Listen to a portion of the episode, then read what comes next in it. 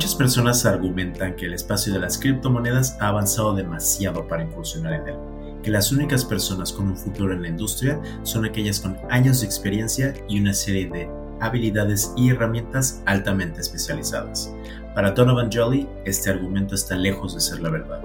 En el episodio de hoy, Donovan comparte con nosotros su trayectoria en el espacio desde escuchar sobre Bitcoin por primera vez hasta tomar la decisión de ayudar a miles de personas a entender los fundamentos de este mercado a través de la creación de excelente contenido.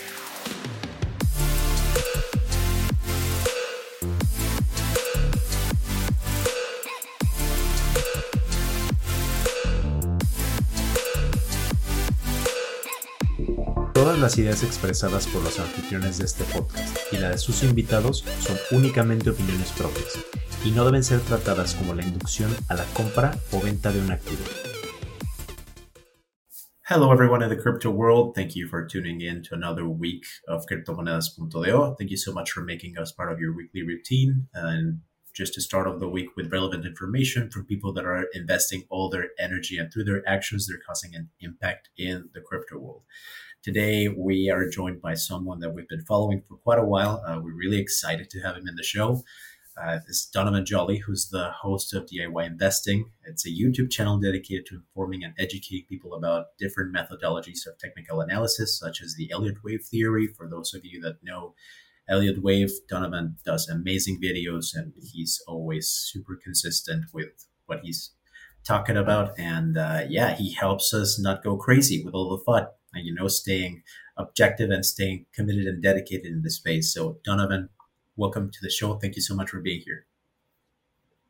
Yes, thank you so much for having me. I never have actually recorded any videos like this, and so it's going to be a little bit interesting to start off. But you know, you reached out, you kind of told me what you were doing and what you wanted from me, and I figured it would be a perfect opportunity because you know I've always said on my channel that my ultimate goal has always been to bring as many people towards you know finding profit in crypto, whether that's trading, whether it's investing, whether it's you know something completely different. I always want to be able to see other people profit because I know for me, it's changed my life, it's changed my family's life, my friends' lives. And so to be able to see other people ultimately do the same thing, that's always my goal. So I'm always happy to do these sort of things. So thank you so much it's, for having Once again, it's our pleasure to have you here.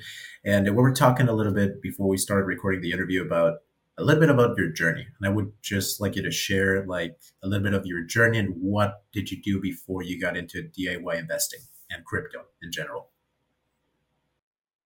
Yeah. So I originally got into crypto in 2016. Um, so around 2013 to 2015, I was still kind of in high school and I wasn't really doing well in high school. I had a hard time, you know, basically just doing the work. I, it's not that I wasn't like smart. It was just that I was kind of lazy and didn't understand why I was doing any of the schoolwork I was doing. And I knew I wasn't going to college. So then I was kind of stuck in this limbo where I didn't really know what to do. So I remember at the end of the year, they were having us take these tests that was supposed to prepare you for what your job future was going to be, whether it was going to college or whatever. I remember going through this whole list and looking at these jobs and just feeling like almost sick to my stomach because I didn't want to do any of it. And so I was like scared that like, you know, I'm eight, I'm 17. I need to start figuring out what I'm doing. I don't know what to do. I don't want to do any of this. And so uh, I kind of just started doing my own thing, hanging out with people. At this time, I was also kind of struggling with like my mental health. So I during this period, I spent time in a psych ward. I got sent to a therapy program, um, and then after all of that, I ended up getting uh, charged with like some like some drug charges, basic stuff. And then I went and spent time inside of a detention center for that. And then after that, I got sent back to the therapy program for another three weeks. So I was back and forth doing all this stuff really struggling, didn't know what I was going to do with my life. And then at that exact time, I kind of met my friend, and I'd already known him, but then we started really hanging out a lot. And he, I just happened to go over to his house one day, and we're sitting there, and he has the chart of Bitcoin, and this was 2015, like late 2015, when Bitcoin was worth a couple hundred bucks, and he shows me this chart. And then he starts going through the whole chart history and he shows me all these big ups and swings and these crashes and just going through the market cycles. And he told me what Bitcoin was, how it was a digital currency, how it cuts out the middleman and the third party. There's no need for banks and it's peer to peer, all these great things. And I didn't, I really like, I wouldn't consider myself some super genius or anything. I didn't really understand much about money, but when I dropped out of high school, uh, I was kind of in this period where I was like, I knew I had to learn something. So I remember the first thing I did was Google what is money like wow. I, I wanted money yeah. i knew that, was the goal was like how do i make money so i started right off the bat just google what is money and a mike maloney youtube video popped up and it was talking about it was the federal reserve it was uh, centralized banking it was fractionalized reserve banking and it was going through the whole list of things and it explained it in this big graphic going through everything explaining debt explaining all this stuff and then i was just like yeah. crap like oh, oh my scam. god then after that, I, it was literally a couple weeks later that I started hanging out with that friend and went over to his house. And so he showed me the Bitcoin chart, told me what Bitcoin was, and it just clicked instantly right there. I knew without a doubt this was the future. This was going to be the thing that takes over. At the time, the only reason we even knew what it was was because people were using it to buy drugs off the black market and do things like that. And that's pretty much the only use case it had back then. And so, long story short, that's kind of where I started focusing in on it. I started to go over and hang out with this friend every day. He, I bought his laptop that he had, and then I started learning trading. And then that was 2016. 2017 uh, starts happening. That friend that I had, which I don't know if you guys have heard of him, he's a YouTuber. Uh, he has a crypto channel called High Altitude Investing. His name's Dallin. I think. Um, yes. Dallin was the person who taught me Elliott Waves. He was the person that taught me about starting a YouTube channel. He was the person who taught me about trading everything I know ultimately came from him. And in 2017, his channel started taking off. He started making money off of his trades. All of the cryptos were going up hundreds of percents every single day. Like literally, it didn't matter what it was. And that was kind of where everything set in stone. I had to, it took a few years before I, you know, made my own channel, really started making my own profit and stuff. And I mean, I don't make money from my YouTube channel really. It's like a couple hundred bucks a month in ad revenue. So uh, it's really been like me investing has been the thing that made me all my money for the most part. I mean, I do sell like a course and stuff, but for the for, like the biggest majority of my money all just came from being early into crypto. And that was kind of the whole story that got me to this point. That's awesome, man. And what ultimately, like, why why DIY investing? Like, why did you choose the format that you chose for the channel?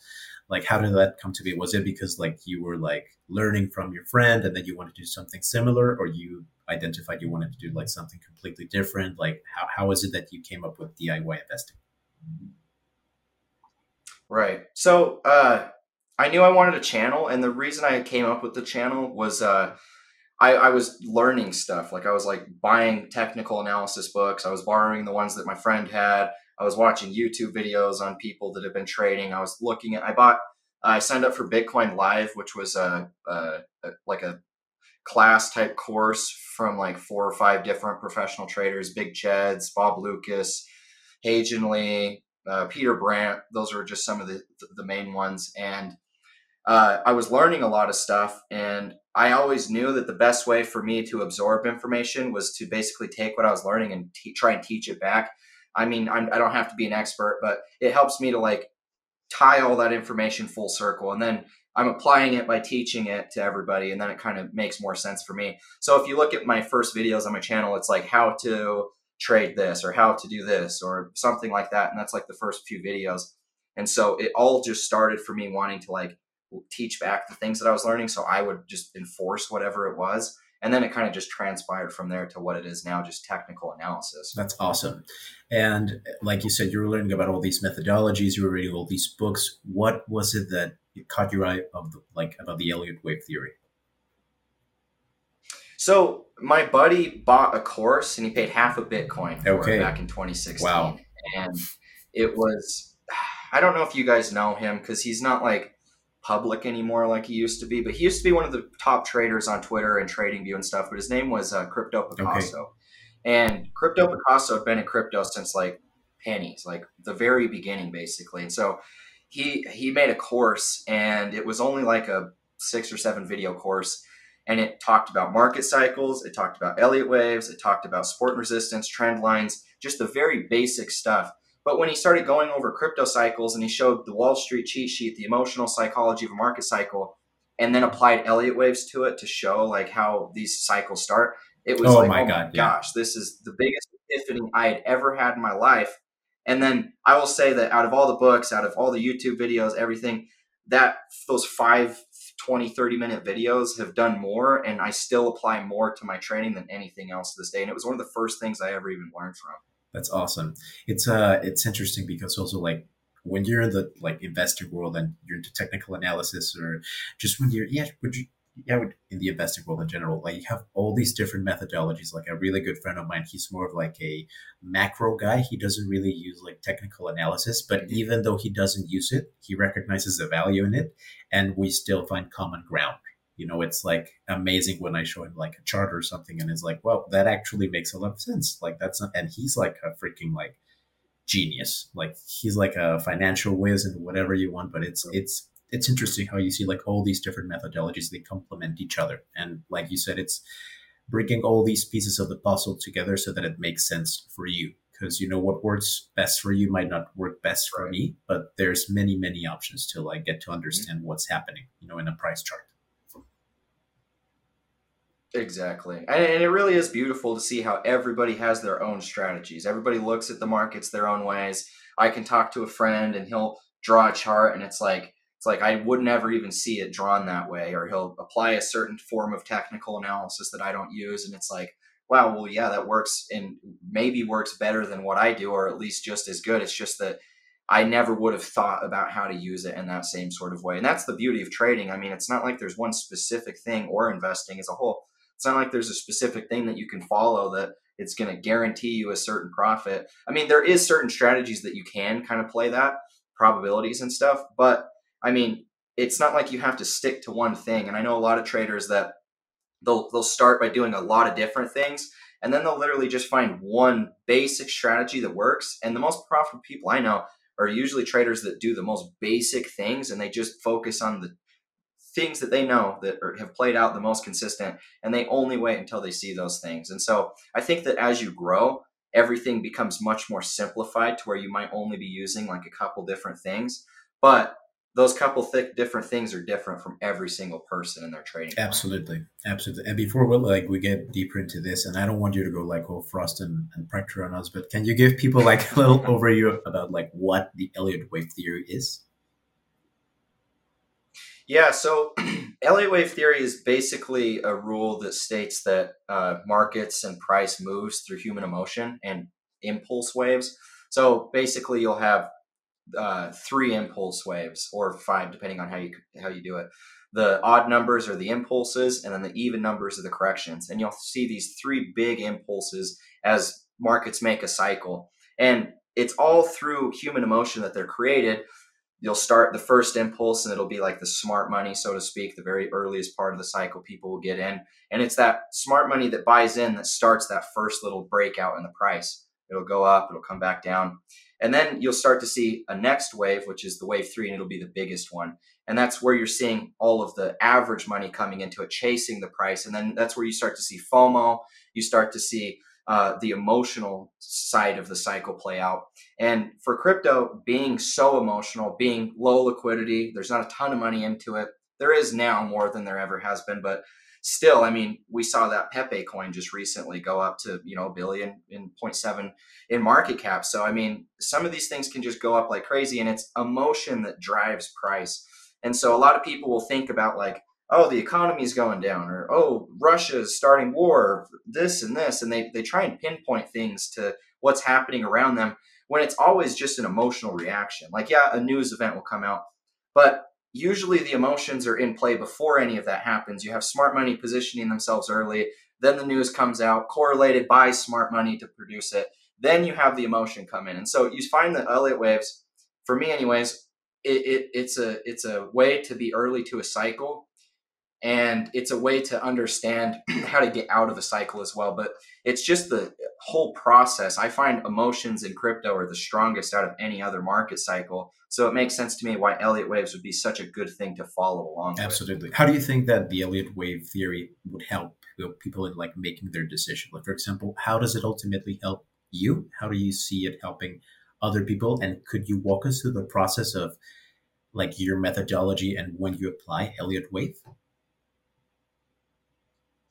yeah. So when I'm I'm not I wouldn't consider myself an expert on Elliott waves because I don't Um, I don't know all of the exact rules. For me, I like Elliott waves as far as like understanding it from an emotional perspective because I'm looking at the macro cycles more than anything, looking at the four year cycles. That's kind of the main focus in my trading plan is through the time of the four year cycle. So when it comes to Elliott waves, I use Elliott waves as almost like a guide for understanding how much higher we have left in a trend or kind of where we're at in a trend. Because the thing with Elliott waves is they can change and then you can have different opinions. Like you could talk to five different people that trade Elliott waves. Every one of them are going to have a different count. So that's kind of the reason why I haven't dove heavily into Elliott waves to understand all the corrective waves, to understand all the Fibonacci relationships, the math, and all of that stuff. I haven't looked into that because for me, I don't apply it into my own trading. For me, it's like when I'm looking at a market cycle, I see a big rally up, I see a big crash, and then it kind of goes sideways. For me, it's like I'm drawing a trend line. And the second that the price gets outside of that long term trend, usually that in and of itself is a one wave impulse. And so you'll see that first breakout being the beginning of the impulse. And then if you see it breaking out of that long term downtrend, generally that's a sign that we're going to start a brand new Elliott wave cycle in its place. And so we never know exactly how high they're going to get. Five waves can get super parabolic and be crazy, like what we saw with 2017 when Bitcoin went from 3,000 to 20,000. Or they can be short lived, like what we just went through in our last cycle, where Bitcoin went from like 30K to 69, and everybody thought it was going to go up, including myself, and then it kind of just lagged out. So for me, it's not like it's the easiest thing to follow and it's the only thing you should follow. It's like I like to apply it to a market cycle. And then when I see it kind of break out of a market cycle, or if it's never had a cycle and I just see a very clear impulse and a correction, those are good setups that I like to follow that I'll buy into that have oftentimes been my most profitable investments over a given entirety of the cycle. Yeah, like what you say about like uh, it's ultimately a tool, and for for people that have taken like traders classroom classes with Jeffrey Kennedy or something like that, you know, watch his videos. Even he says it. It's like this is a tool that I use, but I also use many other tools. Like I'm teaching you how to do this, but ultimately, if you want to add something else to your strategy, you're gonna find like four or five indicators that really work for you, that you really understand, that you just take it from there. But it, I remember when I first started reading about like Elliott Wave and just how Elliott like this exact aspect about human emotion and how it's how markets are like heavily impacted by human emotions and, and when he goes into like macro but like macro macro cycles of like history and you know like periods of history and the dark ages and the renaissance and i was like oh my god like this makes so much sense because it's it's it's absolutely right and uh yeah, I really do think that Elliott Wave is a it's an amazing tool that people can use. Like, which other tools do you use then, like besides Elliott Wave? Um, I would say like, well, Fibonacci obviously is a super important one. Those are hand in hand if you're going to use Elliott waves. I think Fibonacci as a whole should be a focus in anybody because like it's just so applicable. Um, I love Fibonacci. I think it's the most beautiful thing learning about Fibonacci, like if you just look into what the Fibonacci sequence is, to me, it's just it's, it's incredible. incredible. Yeah. I, I, and that's I love the ma- basic mathematics of life. I haven't passed a math class since eighth grade. I'm not good at it, but the patterns of math, I can like I can visualize them and I can see them. I'm not good with like yeah. formulas and things like that, but I can visualize a pattern and through Fibonacci and stuff. I just think it's one of the most beautiful things because markets so oftentimes will just hit these exact levels. It's incredible. Perfectly yeah. off them, provide perfect reentries. Yeah, and uh, to me, it's like that's that's the basic math of our entire existence, and so that's that's a big focus. But then I would say the other thing is probably like just the four year cycles. I don't I don't think that there's anything more accurate than that as far as knowing when to get into a cycle and when to get out of a cycle. And that's kind of where over the last I mean I learned about four year cycles at the very bottom of the bear market in 2018 when I first joined Bitcoin Live. And I'd been following uh, Bob Loukas ever since then, and that's kind of been my focus of my entire strategy now. And up to this point, it's continued to be by far the most accurate thing. I don't see anything else that even compares.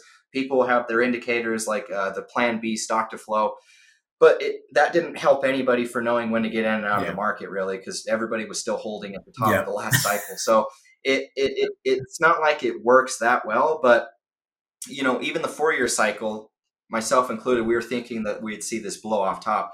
And that's why it's like we never we can't focus on price. We don't know where it's going and that's where our emotions keep us trapped into positions. I was emotional in thinking we would see this blow off top and i allowed that to just cloud my entire judgment of my plan. I took profits but it wasn't nearly as much as i could have had i have just stuck to the plan that i'd had for so long right? And so now it's like you know i've been through this is my third cycle and so now more than ever i'm applying those rules and I'm very much more focused on following them more than anything else. Like even if I had less money at the top of this next cycle and it my plan talks for me or calls for me to take profits, I'm willing to do it just because of that maturity of once you've made money and lost it, that is a big wake totally. up call. And then applying that to the next cycle, to me, it's like if anybody was watching this and then just followed four year cycles, without a doubt, you would do so much better than everybody else. And you would need to learn like Uh, maybe a couple days worth of information, like a few videos worth, and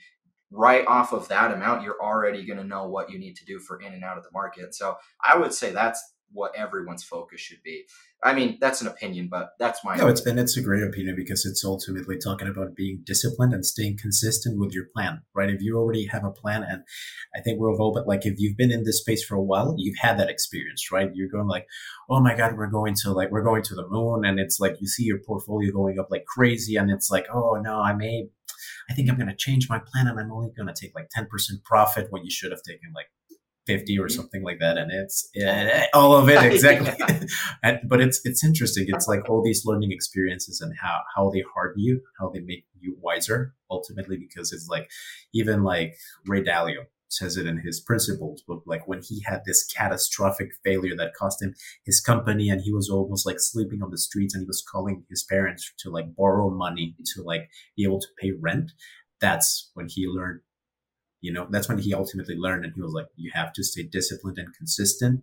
Know your plan know what you're doing stay studying because if not same thing is going to happen again. And and we've seen a lot of people you know like bumping into the same wall year after year and it, it's mm-hmm. it's it's amazing. And uh, it's it's cool to like hear your story hear like listen to like where you've yeah where you come from like all the the challenges and like barriers you had to push down and everything and now you find yourself in this spot. I know before we started the interview, you were saying that what you want is more people to like come into this world, you know, like change their lives, create generational wealth. And you talk about it all the time in your videos, which I think it's an amazing goal because the, the more people, you know, like get on this train and understand how to be like do it themselves, do it themselves.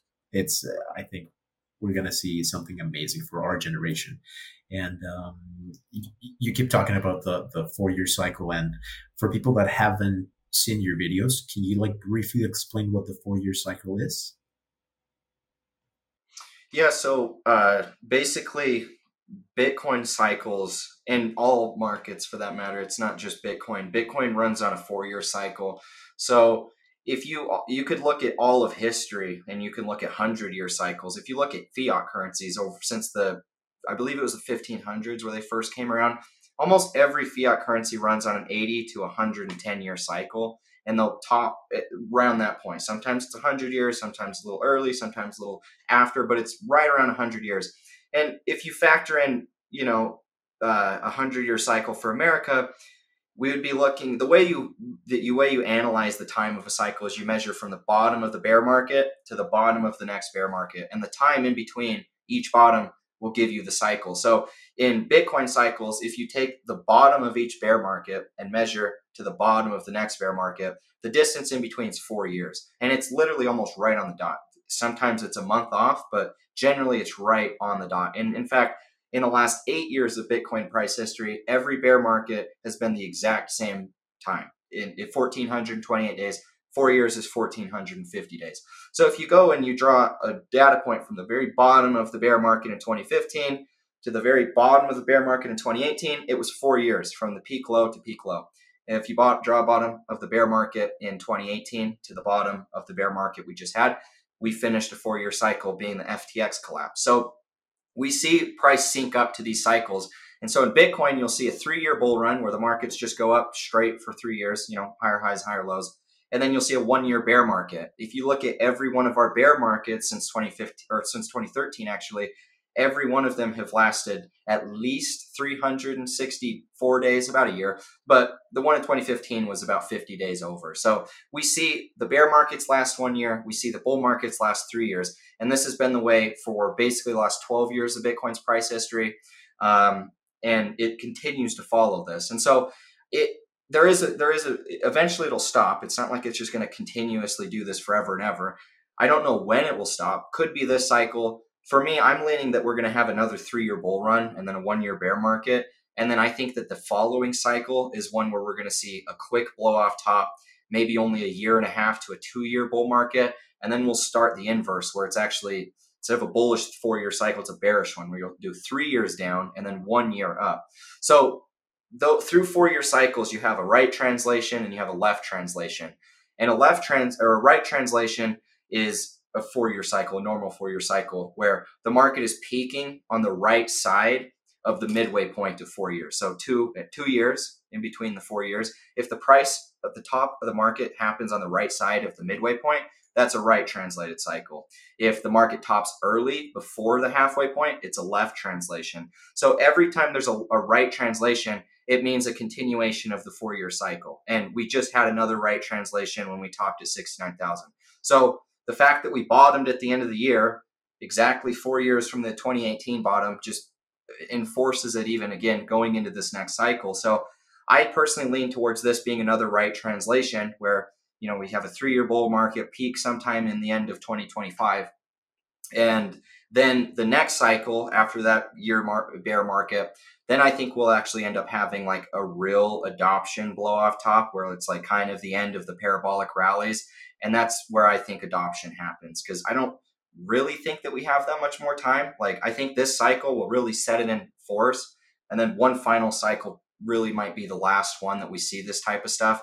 Um, but th- that's basically what a four year cycle is. And I do have some videos on my channel, but I don't I don't know of any off the top of my head. I'm going to be making some more on my channel because like I want people to really be able to follow these because it's super easy to follow if somebody has a chart to like show. And I, without a doubt, I know that if anybody follows the four year cycle, you don't have to follow anything I do. You don't have to watch my channel. You will be more profitable by the biggest majority, like 90% of the market. And I feel confident in saying that. So yeah, Donovan, we've been talking about like Elliott Wave. We've been talking about like staying like consistent, disciplined, taking a look like keeping your emotions in check. But what are some like key factors or considerations that you believe are crucial when trading or being a long-term investor? What do you think it's important? I think the most important thing is just to have a plan because it's really having a plan that is ultimately going to be the thing that makes you profitable. Because if you don't have a plan and you buy something, the only reason anybody buys a crypto is with the intention of it going up. So everybody's already biased towards it going bullish. So whenever you buy something without any rhyme or reason, you just bought it thinking it was going to go up, and then it starts going down, then the emotions come in, then you're freaking out, then you feel like, oh no, I don't know what I'm doing. And then usually it'll go down like 5, 10, 20%, and then you'll sell it. And then you can see the whole thing bounce, go back up again. You would have been in profit.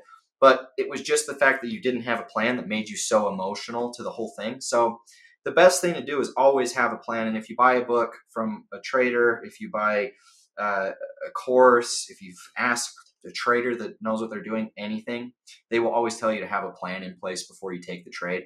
And that to me has always been the most vi- uh, valuable thing in any sort of trading plan. It's just know why you're taking the position before you do, and then have a time frame for how long you're going to hold it. Have like a level that you're going to take profit on, or a time frame that you're going to take profit on. Because you know, for me, it's like four year cycles, so I'm not super focused on the price, but whatever the price is at that time is when I take profit. So you have to just kind of have to navigate the markets and learn as you go to be able to figure out what works for you. And that to me was the hardest thing is, you know, how do you make a plan if you don't even know what the heck you're doing to begin with? So yeah, that's where you have to spend like two years learning more or less because it's not easy. It's really not an easy thing. I still feel like I'm constantly learning and I don't know enough. And this is my seventh year in third cycle. So I mean, it's not like it's some easy thing, but having a plan is definitely going to be the thing that makes the emotions, cuts the emotions out of it. And in turn, I think makes you the most profitable. Absolutely. That's the that's the beginner's mind right there. It's just understanding that you never know enough, that you probably never know enough, but it's a, yeah, it's a consistent commitment to uh, okay, this year I am better equipped, I have a better plan and I understand this better so that I can like be more profitable, which is ultimately what we're all as investors or trading trying to do, just stay consistently profitable no matter what's going on with the markets. So uh, precisely like talking about that, can you share like the, the, the biggest challenges and also the biggest lessons you've encountered on your road through do it yourself mm-hmm. investing? I'd say the biggest challenges probably taking profit. Um, I would say that's the hardest thing for anybody to do. I would just say knowing when to take profit or knowing when to sell because like it, it's it's just such a complex thing where you're never going to sell the exact top, you're never going to buy the exact bottom. And when we get it in our head that we will, that's when the emotions come out. And so it's like everything at the end of the day is rooted in emotion one way or another. And that's always the thing that makes you unprofitable. It's nothing else. It's literally nothing else. I I can't tell you how many times I've had a plan, knew what I was going to do, took the trade, and just like still got emotional. Or now now what will happen is I'll take the trade with the plan, and then I'll get emotional. But I recognize that I'm emotional, and then I'll stick to the plan, and that's the only thing that keeps me from making the mistake and being emotional is the fact that I had the plan in place. And I, I think that out of everything, that's the most like ideal thing to learn right off the bat because if you can eradicate the emotion, that is by far the thing that screws everybody up the most. It's been my biggest Achilles heel every single cycle. And it's like, for me, it's like now that I've been in my seventh year, the trading plan that I have, it just doesn't really leave any room for emotion at all. And so that, it, it, like just being able to not worry about that, and not have to think about all that stuff, you don't realize you don't realize how much your constant thought process is attached to the outcome of the price when you don't actually know what you're doing and it's only once yep. you have a plan where it's like you know the last month i haven't uploaded as much because i've said the exact same video or the same thing in the video for a month and so it was just like like why do i need to keep sitting here talking about this and you know i can go take a break and i don't even think about crypto i will check the charts in the morning see where everything's at you know if nothing really changes I'm out working on something else in that day. I'm out doing my own thing. And I think that just having that plan is the thing that makes you enjoy the whole process rather than getting so caught up in all of the movement one way or another. Totally totally. I think and that that's that's it's like torture you know like when you're new and you're mm-hmm. excited about like technical analysis and you're reading your books and you're taking your courses and everything you always want to just like sit there and stare at the screen and but but it's amazing how ultimately that one it's so detrimental for your mental health because it's like you're always looking at it and, and then you see people like looking at like one minute charts and like five second charts and it's like no but look it went up and it went down and it went up like 0.001 percent. Oh my god what are we gonna do? Like it's mm-hmm. it's it's what you just said is so important like knowing when to take a break because you're sticking to your plan like knowing yeah. that okay everything is looking good i'm just going to look at this for five minutes and i'm going to go for a for a run or i'm going to go to the beach or whatever you want to do because if you like you need to stay like relaxed you have to you have to be prepared and you have to stay alert but you need to be able to relax and just trust your plan. I think that's exactly. just like really dropped the golden nugget with that. It's so important to just it's hard. I mean the average i mean yeah. we we are being directed every single day by I call it the monkey mind. It's just yeah. emotions. Like that's every single day we are governed by emotions and people don't realize that. And it's once you start getting into trading where you're forced to like see that emotion inside of you. Like you can't run away from it because it's the thing that's making you lose all the money. So it's like it's so irritating to like I'm not even perfect at it too. I'm like I I get irritated about it too because like we're emotional creatures. It's just part of what we are. And so to try and override that emotion and just exactly. logic, it's almost impossible. It's it's it's the complete opposite of what we naturally want to do. And that applies for life. I mean, if you if you learn how to get a hold of your emotions inside of trading, you can apply it to your life. And I've already noticed a huge benefit inside of my own, you know, ability to be able to be profitable inside the market just by going through the emotions of it because it really allows you to just like connect with yourself, accept things the way they are and then most importantly be able to grow from that and use that as almost like a blueprint blueprint into the future to be able to be more profitable. It's it, it's a really really really hard thing to navigate and i think that's the hardest part of being profitable as a whole yeah i agree 100% with you. It's it's so hard to like you said it's you're going against your your nature so it's whatever you need to do to like stay committed like if you need to meditate if you need to like run 10 miles a day whatever you need to do to keep your emotions in check like just just do it. And uh what else was i gonna ask yes uh what is it that excites you the most about the future of this industry? Like we were talking about it before we started recording. A lot of people say that no, we're just like so far ahead and look at all this development and look at all these projects and everything already pumped. But we were talking about it and it's like we're still really early. So what are some mm-hmm. things that excite you the most about where we're heading? Right. Um it's kind of funny because like I got into crypto and I was well, like I learned about what Bitcoin was, and back in those days of like 2016 and prior, the whole Bitcoin community, and you know, it's still kind of that way if you go specifically into the Bitcoin maximalist side of things. You see a lot of like libertarian points of view, people that are more like anti-bank, anti-government, like just want their own free sort of way of life, and that was what really drove me towards Bitcoin because that's how I always was too, and after time has passed and after I've gone through, you know, the cycles, I it's kind of a weird thing. I'm really pessimistic about crypto long term, but I do believe there's so many important things that it can fix. Like, for example, in Latin America, we have inflation. We talked about this when we first jumped on here. We, there's a lot of issues in other countries that will immediately see benefit. They have totalitarian governments. They have different sort of uh, you know cartel different sort of third party organizations that are running things. You have inflation on top of that. You have banks that may or may not allow you to do certain things. And when we saw that uh, during the pandemic we saw a lot of certain certain things that came down restrictions. And the only way you were really able to get past that was through crypto. And so right off the bat there's a million positive things that i see with it. And that's always been why you know i put all of everything i have into crypto since 2016 i really do believe in it from that point of view the problem that I have comes into the fact that Bitcoin is pseudo anonymous, meaning the second that regulation comes in and I now have to attach an, an ID document to my Bitcoin address, they know who everybody is and everything's on a public ledger. They can see everything. And this is across the board on most cryptos. Most cryptos aren't private. And the ones that are private, they i mean look at xmr you can't even trade it or anything and the only place that you can use it is if you're buying drugs online on the black market. So i don't believe that there's ever going to be a solution where there's going to be a privacy token that we can use without all the government saying no this is bad. We can't spy on what you're doing. And so for me it's like i why i got into crypto was always for the benefits that i saw what it would do now that I've been in crypto, I don't believe that that's what's going to happen. I, in the short term, I do. Like what we talked about, it'll help a lot of things with these countries. It'll help a lot of these people that can't don't have access to bank accounts and things like that. There's a lot of benefits that it will do.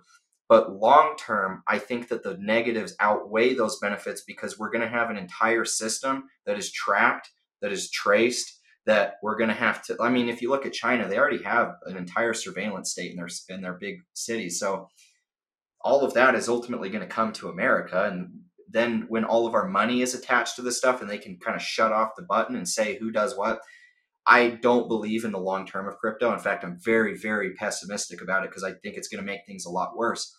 But in the short term, there will be a lot of benefits, and that's going to be the selling point is look what it does here. Look what it does here. But behind the scenes, there's going to be somebody with the admin key. There's going to be somebody that can see everything.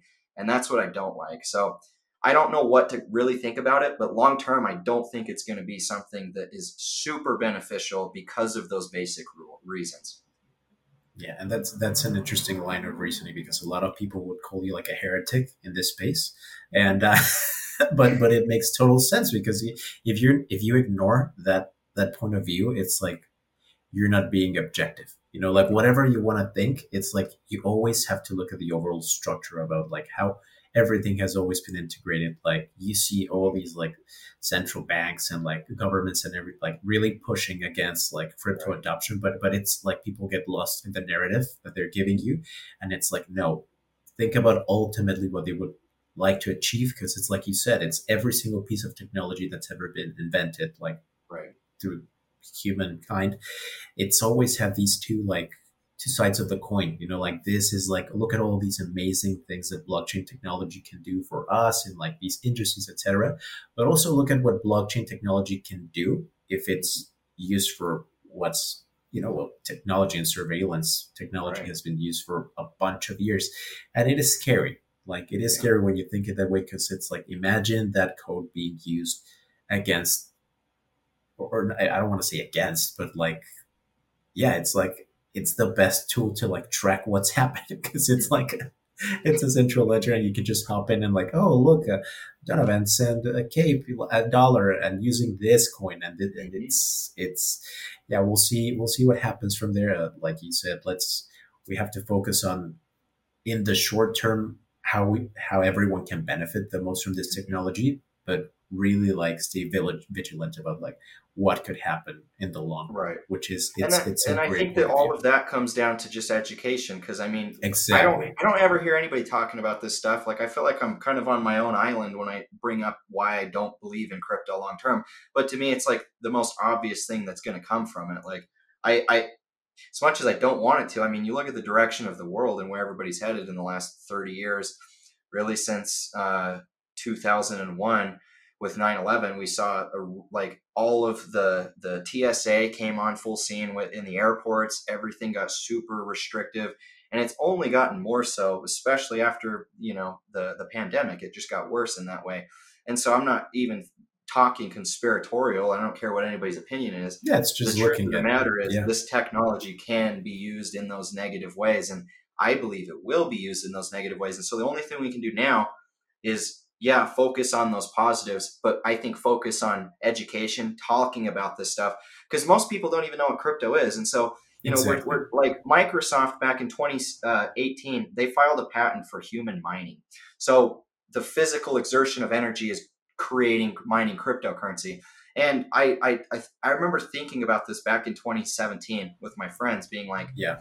You know, like what if this just turns into these hamster wheel type sounds things and sounds just like Black Mirror, like that episode. Right, they see exactly. It- like that they're like in their spinning bikes and they go to, to to the reality shows about like who makes it out of the out of the spinning bike. exactly. I mean, I'm not I'm not saying that that's ultimately what's going to come, and I think human mining has great benefits, like with you know running down the road every day you're going to go walk a mile or run a mile whatever it is you can you know earn some money doing it I, I think it's great but we can't ignore the fact that some of this stuff can be used negatively. So the only way that we can prevent that is when they're when when it comes to our governments passing regulations and laws we have to be able to have a voice to say so that we know what these things are going to be doing. Because i mean it, it has so much potential to help and solve so many issues in our current world. Trustless systems at its core is so important today because we can't trust anybody. I don't trust anybody really. Um, it's just hard to say what anybody's uh, true intentions are specifically in people of high places in government i don't trust any of those people because they've proven throughout history you know they're not the most trustworthy individuals so it's like that's why I love the trustless systems because we can develop something, we can program something that we don't even have to question. Like we know it's going to be a certain way, and we could go back and backtrack it or back test through the programming and the code itself to know. So it's like if we, as long as we educate, as long as we inform, and as long as we have a voice in those matters, I think it could work great. But if we don't, we have to be aware of these negatives because these negatives far outweigh the positives if they do, in fact, get enforced in that degree. Yep, totally. I agree with you in that sense. I think, like you said, we should all stay vigilant. We should all stay committed to learning. We should all stay committed to our plans.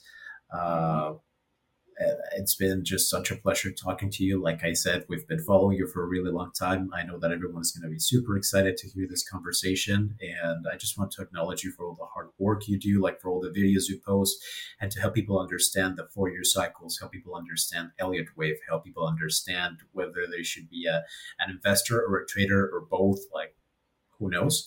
But yeah, it's just been such a pleasure talking to you. Thank you once again so much for coming to the show. And I really do hope that we have another conversation further down the road. Uh, I wish you tremendous success with your plan, with staying consistent with our emotions, and uh, and what else was I going to tell you? Oh yeah, like I saw that a while ago. You finally bought the car that you always wanted to buy. so, congratulations for that. Thank you, man. I really appreciate the support. I appreciate the kind words. You know, I really appreciate the fact that you guys watch my channel. That all of the people watching this video, not all of them, but some of you guys that end up watching my channel. I appreciate the support from every single one of you. And at the end of the day, you know, all glory to God because I know without a doubt I would not be anywhere where I'm at if it wasn't for God guiding me, putting the people in my lives. There's just been so many experiences that I've had that I know without a doubt I would not be here where I'm at if it wasn't for the people that were brought into my life, the friends that I've made, and just also the, the mistakes I've had to go through. And so, you know, it doesn't matter where you're at, what your current situation is I was living with my grandma in her basement. You know, some people don't even have that. And, you know, for me, I look at that as such a huge blessing for the things that I've been given to be able to have what I have right now. So if I'm able to ever teach that back to anybody, my goal has always been to see everybody else make life changing wealth, get their family out of poverty, break these generational curses, whatever it is, because it's so hard to do. But if you, through crypto, in my opinion, we have such a good opportunity of doing it. I've seen my friends do it. I've seen, I've done it for myself. I see people do it every single day. And if that is ultimately what you guys are able to do, which if you're here watching this right now, you know, you're, er- you're early, early, early to this cycle. So, you know, given a full three year bull run, if you're early now, you're smart and you're patient with the plan, I think it could, you know, completely change everything for you, no matter your situation, no matter where you're at in the world it can definitely change you in the same way that it has me. So, you know, I appreciate you having me on, and I'm definitely open to having more conversations down the road. Awesome, Donovan. Thank you so much. And just before you leave, what's the best way for people to like stay updated on what you're doing and to just to get in touch with you? Yeah, so I have uh, Twitter. Um, I also have YouTube at DIY Investing. It's easier if you go to my YouTube channel and then look in the description of my videos. Then you're going to be able to find my Twitter, my Discord server, website, any information is all just inside the descriptions of my videos. So you guys can go ahead and find me through all of that. But I would just recommend the YouTube channel DIY Investing for anything you want to learn about cycles, you know, four year cycles, Elliott waves, anything like that. It's more or less just my own trading plan that I do on there. So go ahead and check it out. Awesome. Once again, Donovan, thank you so much for coming to the show. Hope you have an amazing day and we'll talk soon. Thank you.